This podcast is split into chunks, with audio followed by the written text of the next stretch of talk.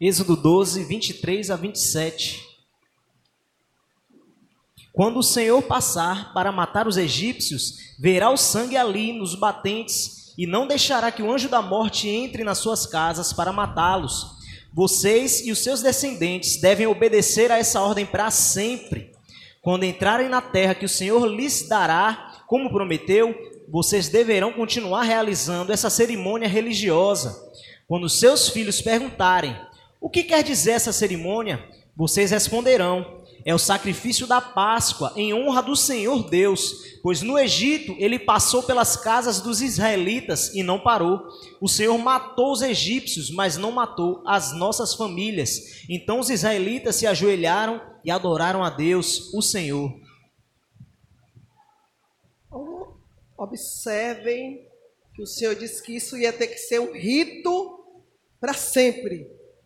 Tem que ser um rito era tinha que ser um rito de geração a geração. Esses ensinamentos têm que passar de geração a geração. Por quê? Porque o diabo nunca vai deixar de ser diabo.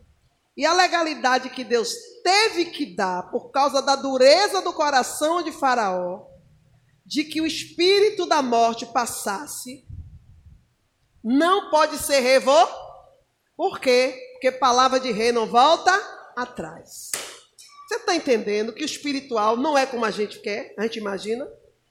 Uma vez Deus dando legalidade ao inimigo por um, por um motivo, esse, essa legalidade permanece. Por quê? Porque não vai, o diabo sabe que não vai deixar de ter pessoas desobedientes, desafiando a soberania de Deus. Só que Deus conhece os seus e o que é que Jesus falou? As minhas ovelhas ouvem a minha voz e me obedecem, me seguem. Então o Senhor, quando dá uma legalidade ao inimigo, ele dá convicto de que só vai sofrer o dano aqueles que realmente quiserem o dano. Porque o segredo da minha vitória e da sua vitória é o quê? Obedecer à vontade de Deus. E não tem outro meio.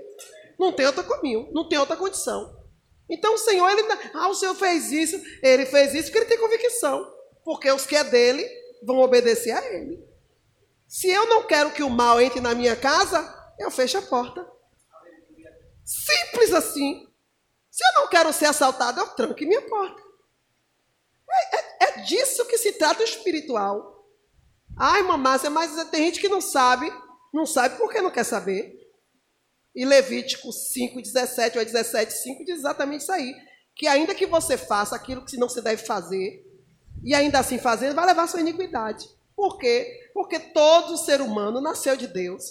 E você, querendo ou não, o Espírito que está dentro de você clama e anseia por Deus, chamando Abba Pai. Não tem por onde correr. Não tem por onde correr. Então, por mais que você se sabote, dizendo: sou ateu, sou ateia, sou à toa. Dentro de mim de você tem um espírito que tem endereço certo e dono certo. Então, não, não, Deus não está preocupado com a sabotagem. A sabotagem só funciona de um ser humano para outro. Só nesse plano. No plano espiritual, não. É por isso que o juízo de Deus é sem misericórdia. Põe na cabeça. Deus diz que o juízo dele é sem misericórdia. Por quê? Porque ele só vai julgar os que realmente são maus. Deus não vai perder tempo. Para que vai julgar os bons? Ele já sabe quem são, os obedientes ele já conhece. Então o julgamento de Deus é sobre os maus, ponha na sua cabeça. Então a oportunidade que eu e você tem é agora e a Bíblia de Gênesis Apocalipse, ela, está, ela foi deixada para ser seguida e obedecida. Esse é um dos versículos que nos dá essa garantia. É a ordem de Deus. E isso é um estatuto perpétuo. Ó. De geração a geração. E quando os seus filhos e os filhos dos seus filhos perguntar o que é isso, diga que foi tudo isso foi porque eu tirei vocês da terra do Egito, da casa da servidão. Candarabandara soromanahas. Está dando para entender? Em outras palavras, só está sendo assim porque vocês se deixaram ser escravizados. Porque se vocês tivessem me obedecido desde o começo, eu não precisaria ter dado tal legalidade ao, ao diabo e o diabo não iria me cobrar tal ação, porque vocês não deveriam, estariam devendo nada a ele. Vamos raciocinar. Para você entender o espiritual, você tem que jogar por terra as sabotagens. Todas as desculpas, todas as mentiradas, joga por terra. E você só vai conseguir jogar por terra se você estabelecer um espelho na sua vida. Se você botar um espelho lá e se olhar. Não é o espelho que você tem em casa, não. É o espelho do Espírito Santo.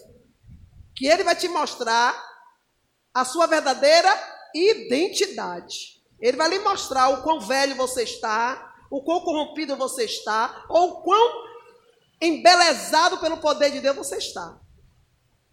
Você tem que se olhar e se ver. E, e, e não deixar que os seus olhos te enganem. Né? Sabe aquela lupa espiritual, aquela, aquele telescópio, microscópio que, que examina o profundo oculto dos seus poros? Tem que ser isso aí, tem que ser esse espelho. Senão a maldição não vai ser quebrada, a maldição não vai ser interrompida e vocês só terão a sofrer o dano rodando em círculo, porque o compromisso de Deus não é nem comigo nem com você, é com a palavra dele, e a palavra dele já foi estabelecida. Ele não vai tirar nem vai acrescentar, e ordenou: ai de quem acrescentar ou ai de quem tirar um tio do livro da lei. Então Deus só diz assim: olha, o que eu tinha que vos dizer, já disse. Lê o que eu tinha que deixar escrito já está escrito. Ah, mas a Bíblia foi escrita por um. Não siga. Siga a sua, faça uma para você. Porque tudo isso é o quê? Sabotagem do homem. E vai adiantar o quê? Essa sabotagem? Nada. Porque o que Deus já determinou, determinado está e é para sempre. No grande dia, cada um vai chorar suas pitangas tarde demais. Porque o espiritual é para ser seguido. Então, o Senhor disse a Moisés: mande todo o povo imolar um carneiro sem mancha. Ó, não é um sacrifício qualquer. Você não pode oferecer a Deus qualquer coisa. Porque Deus sabe de tudo que tem no seu pasto, no seu curral, no seu celeiro. Ele sabe. Por quê? Porque tudo veio dele. Então, mentir para Deus é tolice. Mentir para Deus é assinar sua carta de suicídio. Então você, Moisés, mande molar o melhor. Pega o sangue do carneiro e passe nos umbrais das portas. Porque tal hora o, o anjo da morte vai passar. E quem não tiver o sangue nos umbrais, ele vai acometer. Ou seja, o diabo, ele não respeita nada, nem ninguém, a não ser o sangue, a não ser o sacrifício. E não é um sacrifício de boca, é o verdadeiro sacrifício. Mas era um animal. Por que era um animal sem defeito? Porque naquela altura, até aquela altura e até a altura que Jesus nasceu, não existia ninguém perfeito, a ponto de dar o seu próprio sangue. Então, o que, que acontecia? Todo ano, na mesma data, que foi estabelecida a passar, a passagem que se chama Páscoa, que virou, passou chama Páscoa, o anjo da morte saía procurando quem pudesse tragar. Então, todo ano, o filho de Israel tinha que molar um cordeiro e passar nos umbrais. O que é que aconteceu com isso? O povo de Israel entendeu, Candarabandá, Soromanahai, que se há holocausto, se há altar, se há holocausto, Se houver sacrifício, então há libertação. O que foi que aconteceu? Eles levavam o seu holocausto todas as festas, ou lua nova, ou sábado, para a purificação dos seus pecados. Só que isso virou um círculo vicioso. Por que um círculo vicioso? Porque ninguém deixa de quê? De pecar. E entrou a conveniência, a maledicência. Por quê? Ora, se eu posso pecar e a cada delito cometido eu posso levar um cabrito e eu fico limpo, ah, eu vou levar um cabrito, vou ficar limpo. Então o pecado nunca acabava. Ó, círculo vicioso. Começou a entrar a moeda de barganha. Só que Deus não é menino. E o Senhor, por causa dos bons, o Senhor continuou enviando seus servos, seus profetas e falando a mesma coisa. Anos após anos, séculos após séculos, geração após geração, o Senhor dizendo: Convertei-vos dos vossos maus caminhos e sarareis. Porque não é possível que o sangue de animais possa livrar o homem o tempo todo. Porque o sangue do animal, o sacrifício feito de qualquer jeito, o nosso sacrifício segundo o nosso modo, só nos dá garantia daquele dia e daquele delito. Não, não, não há mudança, não há transformação, não havia é, é, garantia de que o diabo não ia entrar de novo.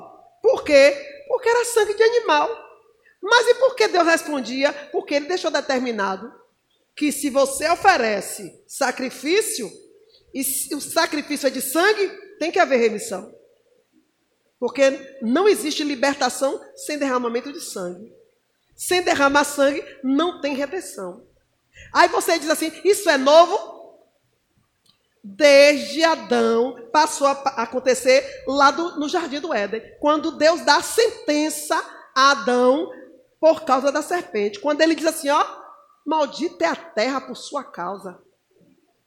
Ela só vai brotar agora se você plantar. E você só vai colher se você. Sangue. Sangue. Se você fizer sacrifício. O que brotava, irmão? Ele dormia, acordava lá, já estava. Agora ele teria agora aqui, ó, trabalhar na terra. E se não suasse, não comeria. Então, suor quando Deus fala de suor ali, Deus está falando de sangue, de sacrifício, de esforço. Quando Deus fala lá em, em Elias, isso continuou, porque é estatuto perpétuo. Abraão, Moisés, porque levantavam o altar e ofereciam, porque é estatuto perpétuo. Deus disse que o diabo não vai aceitar de palavras, ele só aceita se houver sangue. O espiritual não vai receber nada. A moeda que você tem não funciona. As promessas que você faz de caminhar, de andar de joelho, não funciona. O que que funciona? O sacrifício, o esforço. Mas o diabo recebe, se fiz, o diabo recebe sangue, recebe, mas Deus não recebe, não é o sangue. Você faz, oferece o sangue, mas o Senhor recebe além do sangue. O quê? o esforço, a sua ação, a sua intenção. O sangue, o oferecer, o derramar no altar é um rito. O Senhor disse, é um, é um rito, é, é estatuto perpétuo. Eu sou Deus, eu sou uma entidade. Eu sou soberano, eu sou um Deus. Então eu preciso ser reverenciado, adorado. Preciso que haja oferta, oferenda. Mas ele é o Deus dos deuses. Não é qualquer oferenda, não é qualquer oferta. Então, quando você sai da honestidade, da sinceridade e passa a barganhar, o Senhor sabe, porque Ele sonda. Ele sabe quando o sacrifício ocupou um lugar maior que Ele na sua vida. Quando é que o sacrifício ocupa um lugar maior que Deus na minha vida e na sua vida? Quem pode me responder? Quando você começa a colocar a convicção no sacrifício, quando há uma intenção sutil de barganha. Quando você acha que Deus vai fazer porque você está oferecendo, não é assim. É por isso que as libertações de hoje estão vulgares e muitos não querem seguir e acham que não precisa mais, porque tem igrejas que fazem isso como se fosse pegar água na torneira. Eles, banal, eles banalizaram o rito. Eles levaram o ser humano, levaram os crentes a barganhar com Deus. E você vê que tudo eles fazem, tudo, todas as simbologias que Deus chama de santo e que é coisa particular dele, eles fizeram um meio de ganhar dinheiro. Isso chama-se barganha e chama-se colocar a expectativa toda, a confiança toda no sacrifício e não no Senhor que recebe o sacrifício. E aí? Aí estreito. Então, muito cuidado. Aí o Senhor chama Gideão. Faz uma série de promessas a Gideão. E Gideão viu que não podia dizer não ao chamado de Deus, porque Deus chamou ele para avançar. Qual era o problema de Gideão? Desmoralizado, renegado, amaldiçoado. E ele conhecia os seus pontos negativos na sua vida. Então, quando ele ouve Deus falar, é pior que ele diz: Vou morrer. Pronto, vou morrer, porque Deus falou comigo. E o anjo diz: Calma, você não vai morrer. Você, pelo contrário, você está tendo a oportunidade agora de vir ver.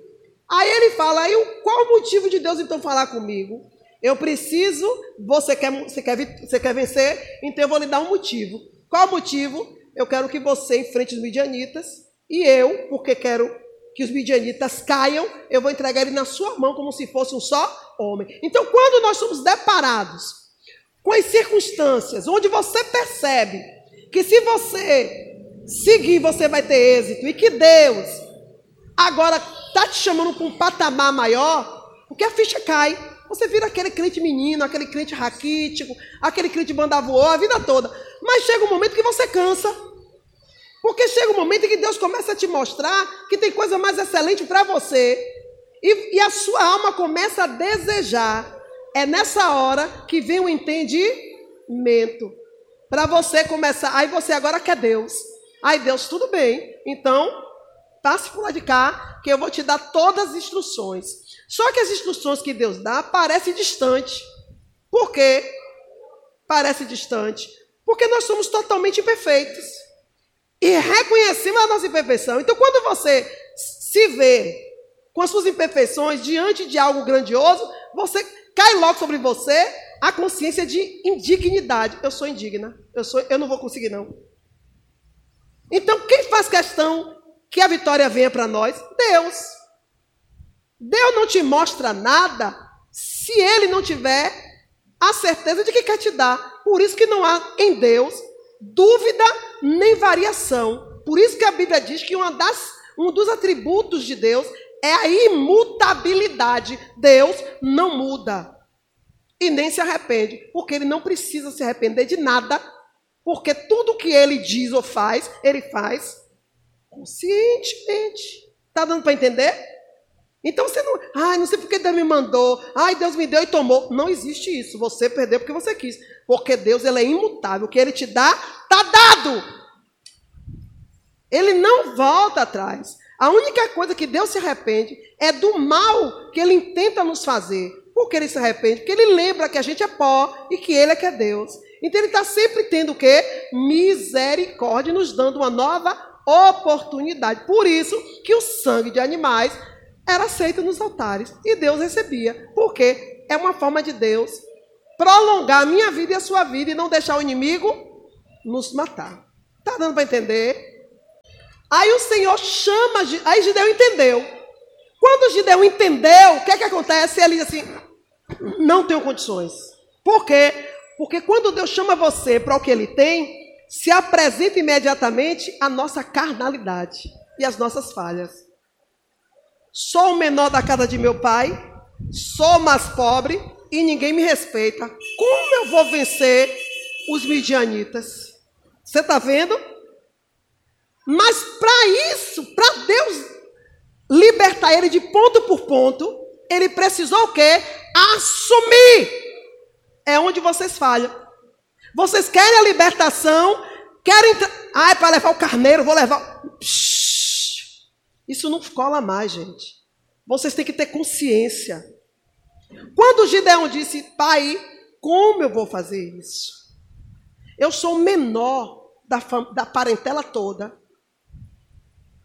o mais pobre e o menos respeitado. Primeiro, para eu tomar frente dessa peleja, Israel teria que me respeitar. Não respeitava. Ele era filho de uma prostituta e de um pai renegado, excomungado, porque se via outros deuses. O menor, porque ele se sentia incapaz, impotente, fraco. Que força eu tenho?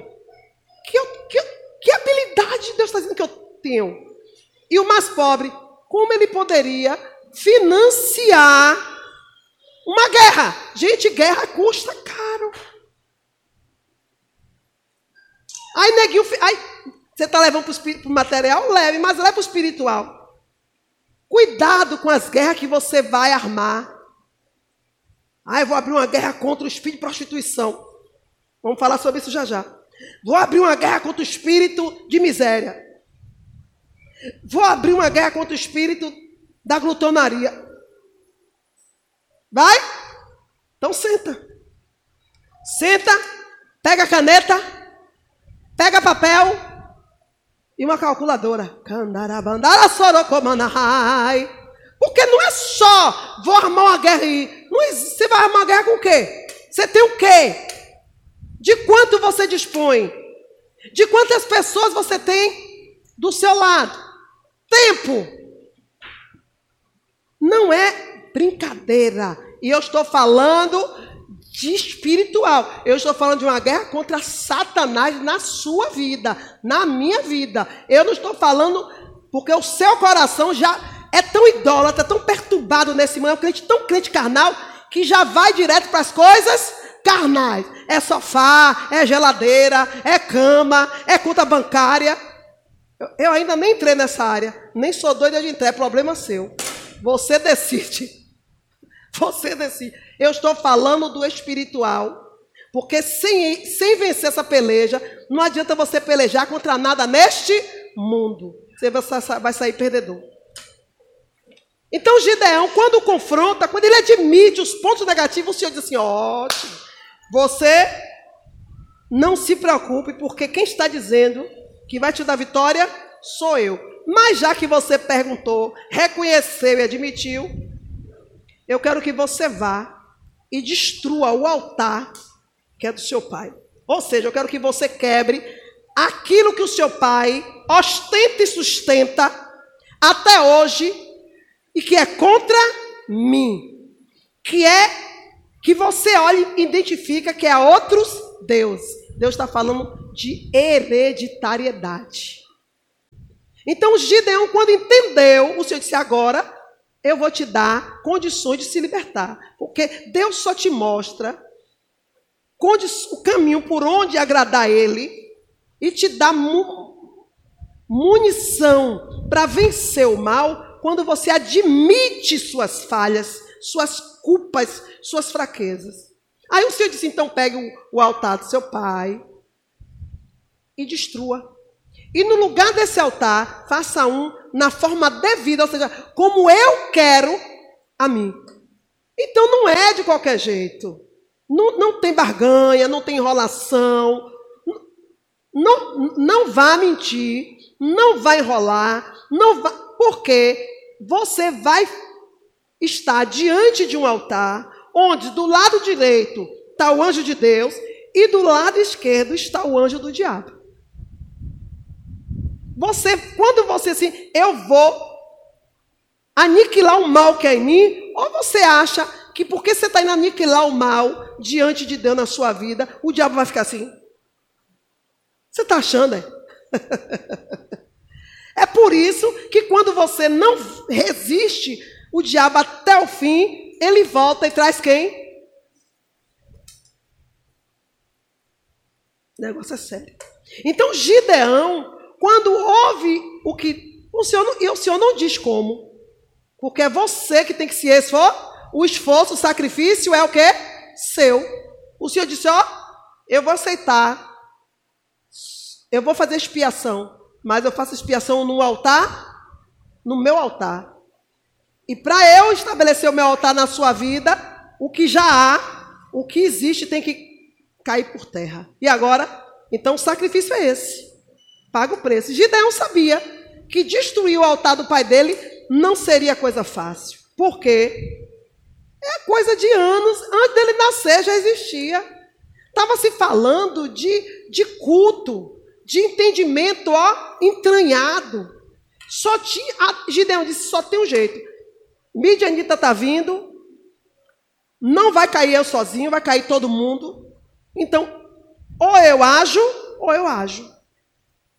Se eu não enfrentar o diabo na minha vida, eu vou enfrentar os Anitta. De um jeito ou de outro, eu vou o quê? Morrer. Então ele disse: Eu vou morrer tentando, porque o Senhor disse que Ele é comigo. Candarabandarabás. Eu também sou assim. Vou morrer lutando, Javá. Do Senhor, eu não abro mão. Morro lutando. Satanás, tu tá lascado, porque eu vou morrer lutando. Morro lutando. É melhor morrer lutando do que se acovardar e ser escravizado. Não é não? Morra lutando. Porque se você está lutando, você não é escravizado. Você, se você está lutando, você resiste. Se você resiste, você é um soldado. Se você é um soldado, você pertence a um pelotão. Se você pertence ao pelotão, tem um general. Se tem um general, Perexere cantarabarra. Ele vai mandar reforço a qualquer momento. E você vence. Agora, se você já entrega as armas, Tame, eu vou ser o prisioneiro de guerra. Você é um prisioneiro.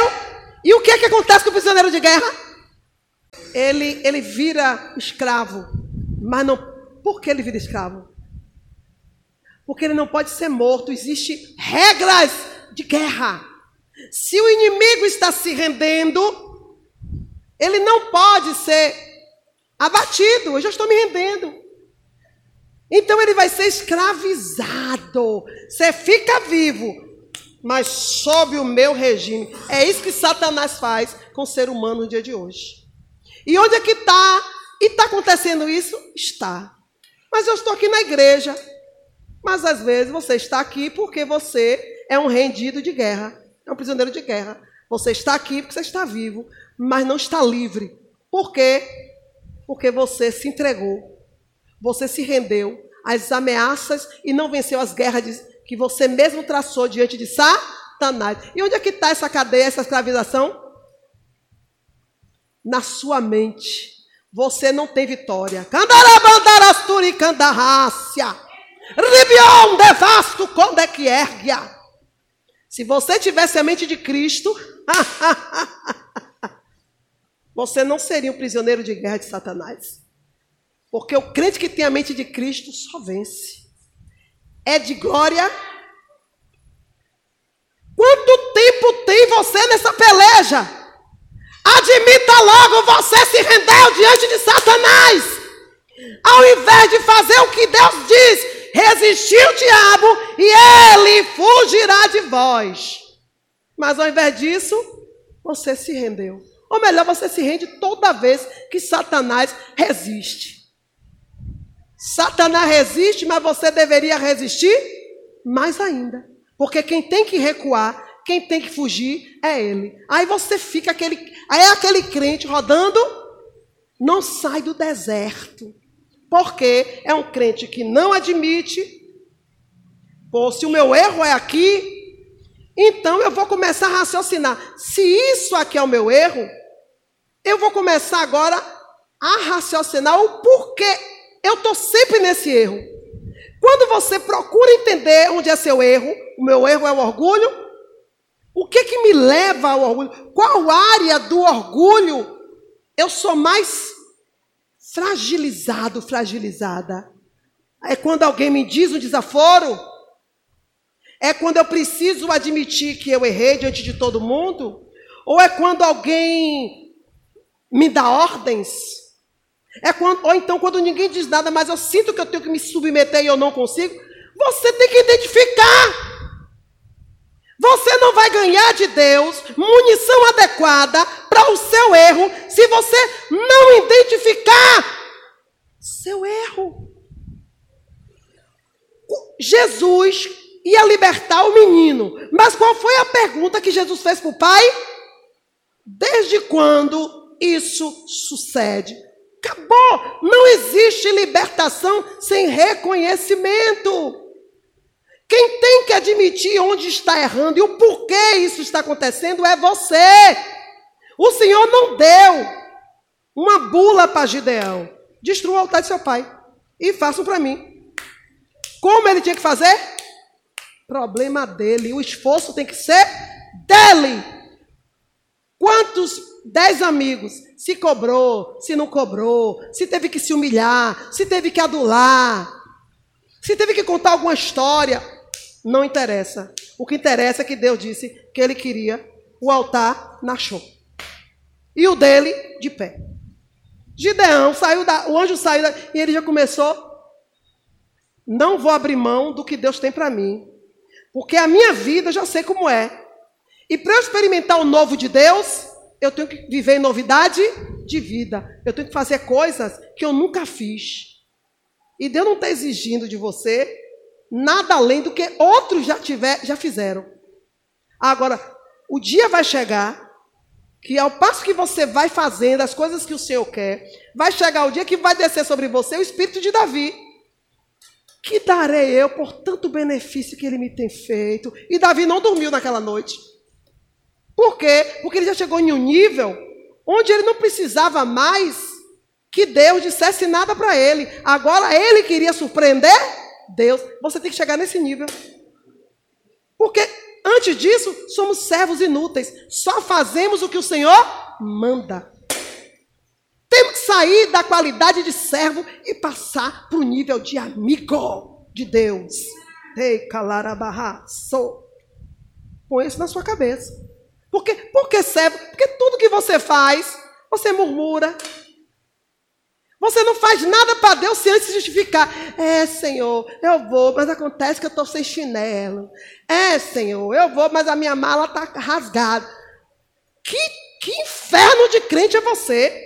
É um, um servo inútil mesmo, porque não faz nada de bom grado. Sempre tem que botar uma desculpa, uma. Um, para obedecer o que Deus manda para você mesmo. Imagina chegar no nível de fazer algo onde você anula você mesmo e só faz para agradar a Deus. Aí, ai, irmão, se, se tu para fazer algo que é para a glória de Deus, para você mesmo tá ruim, imagine chegar no nível que Davi chegou. Tá dando para entender que a gente tem que correr, que o tempo está passando? Gideão vai de noite, bem, eu não vou de dia, eu vou de noite. Não importa como você vai fazer, o que você vai ter que fazer. Só assuma o, as suas consequências. É a única coisa que você pode fazer para agradar a Deus, é assumir o sacrifício, o esforço. Você vai ter que sacrificar. Temos que ser soldados de guerra que assumimos o nosso chamado. O Senhor nos chamou para uma guerra, não foi para passear no jardim, nós já fomos expulsos do jardim. Só nos resta agora um campo de guerra. Se quiser sobreviver e morar com ele na glória. Tá dando para entender? Acabou o jardim. A gente estragou o jardim. Ai, só tem agora um campo de guerra.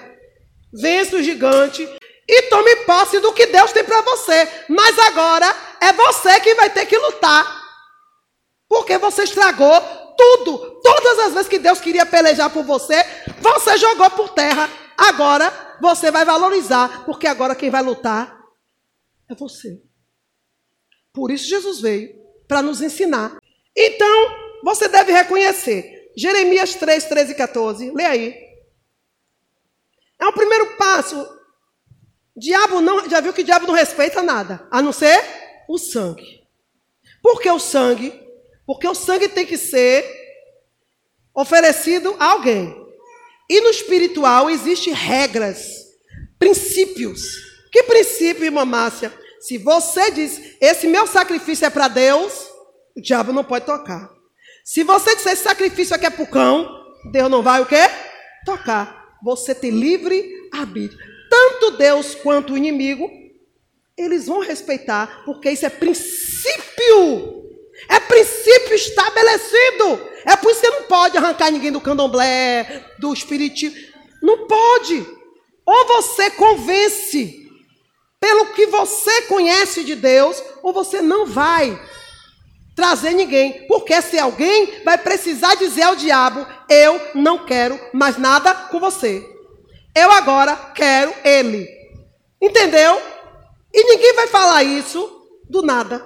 Se não tiver convencido de que você está de fato trazendo o evangelho puro e genuíno. Ninguém vai na sua pilha se você não provar que o Deus que você está dizendo que existe, você vivê-lo de fato. É por isso que eu digo, evangelho não é para todo mundo. Não, é, não, por que não pregam? Porque não vivem. Não consigo ganhar ninguém para Jesus. Viva o evangelho, viva a verdade. Viva esse Deus de verdade, que eu duvido eu duvido que quem conhecer Jesus através da sua vida não sigam. É Gente, é impossível. Alguém conhecer Cristo e não segui-lo. É Bíblia. Não tem como. Não tem. Tá bom? Leia. Jeremias 3, 13 e 14. Basta você reconhecer que é culpada e que se revoltou contra o Senhor, seu Deus, Confesse que debaixo de todas as árvores que dão sombra, você deu seu amor a deuses estrangeiros e não me obedeceu. Eu, o Senhor, estou falando. Ó, oh, não criei nada, não botei nada, está escrito. Primeiro, o Senhor está dizendo: eu quero que você reconheça a sua culpa. Segundo, admita que tudo que você fez do que não deveria fazer, nada mais era que uma revolta contra mim. Confesse que debaixo de todas as árvores, de todas as oportunidades, você deu seu amor. Ou seja, o seu melhor foi para fazer o que você queria fazer. Você levantou vários deuses, menos obedecer a ele. E ele finaliza dizendo: é o Senhor, estou dizendo. Ou seja, pare de se sabotar, pare de mentir, pare de enganar, porque quem está dizendo que você fez isso fui, é, o Senhor. As desculpas que você dá, as murmurações que você dá, a tristeza que você tem por coisas, por situações que não é Deus, ele toma isso por adoração a outros deuses. Ah, eu estou meio triste hoje que foi meu marido meu filho. Deus entende que eles são seus deuses. Eles são melhores que Deus. Deus toma. É isso que Deus está dizendo. Tudo que você coloca como impedimento, como causador de tristeza, como motivo de alegria, até motivo de alegria, você está dizendo que isso é que é seu Deus. Quando você amanhece triste, por que você está triste? Isso e isso. No outro dia seguinte, aquilo ali já está ótimo. Você tem maior felicidade. Sabe o que, é que Deus entende? Ah, é isso que te dá alegria? Ah, isso te dá alegria. Esse é o seu Deus. Então, cada situação dessa nossa na nossa vida são as árvores. Que Deus impede, debaixo de cada árvore dessa, você curvou. Debaixo de cada Deus desse, você menos diante da vontade dele. É brincadeira. Crente que toda oportunidade que chega é de Deus. Quem disse? Você perguntou a Deus? Não, porque é bom para você. Ai, tá vendendo esse ventilador ali a cinco reais. Você vai lá. Você, Deus está e Deus, não, eu quero que você fique aqui. Você até esquece que Deus mandou você ficar aqui, vai lá. Você não quer, você não quer saber se o ventilador está quebrado, se o ventilador só vai ficar mais cinco dias funcionando. Você imediatamente, você esquece que você não se governa e faz a sua. É disso que Deus está falando. O máximo que você faz é livrar sua consciência corrompida. Isso chama-se sabotagem. Porque você já sabe qual é a ordem de Deus. Se você esquecer, porque você não guardou. Porque às vezes você diz, espere. A gente esquece que a ordem de Deus foi espere. Mas o esperar não é esperar sentado, é esperar aquilo. A ação, ah, não vai comer, não vai beber, não vai tomar banho.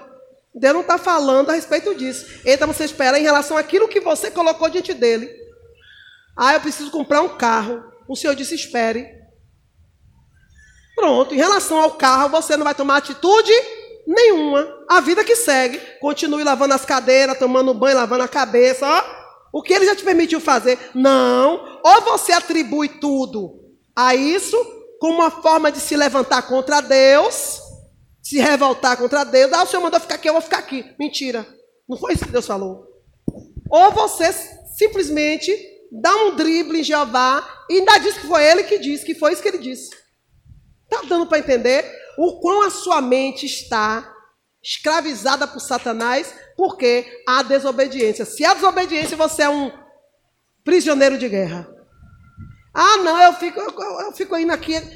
Ou você é um prisioneiro de guerra, ou você é um fugitivo de guerra. Satanás está sempre atrás de você, armando uma cilada. Ou fugitivo de guerra, ou prisioneiro de guerra. Desses dois, só me resta o quê? Se não é fugitivo, não é prisioneiro, você tem que ser um soldado. Tô todo estraçalhado, tô toda acabada, mas eu tô no campo de guerra, eu estou lutando. Enquanto você estiver lutando, você é um soldado. Enquanto você for um soldado, você pertence ao pelotão.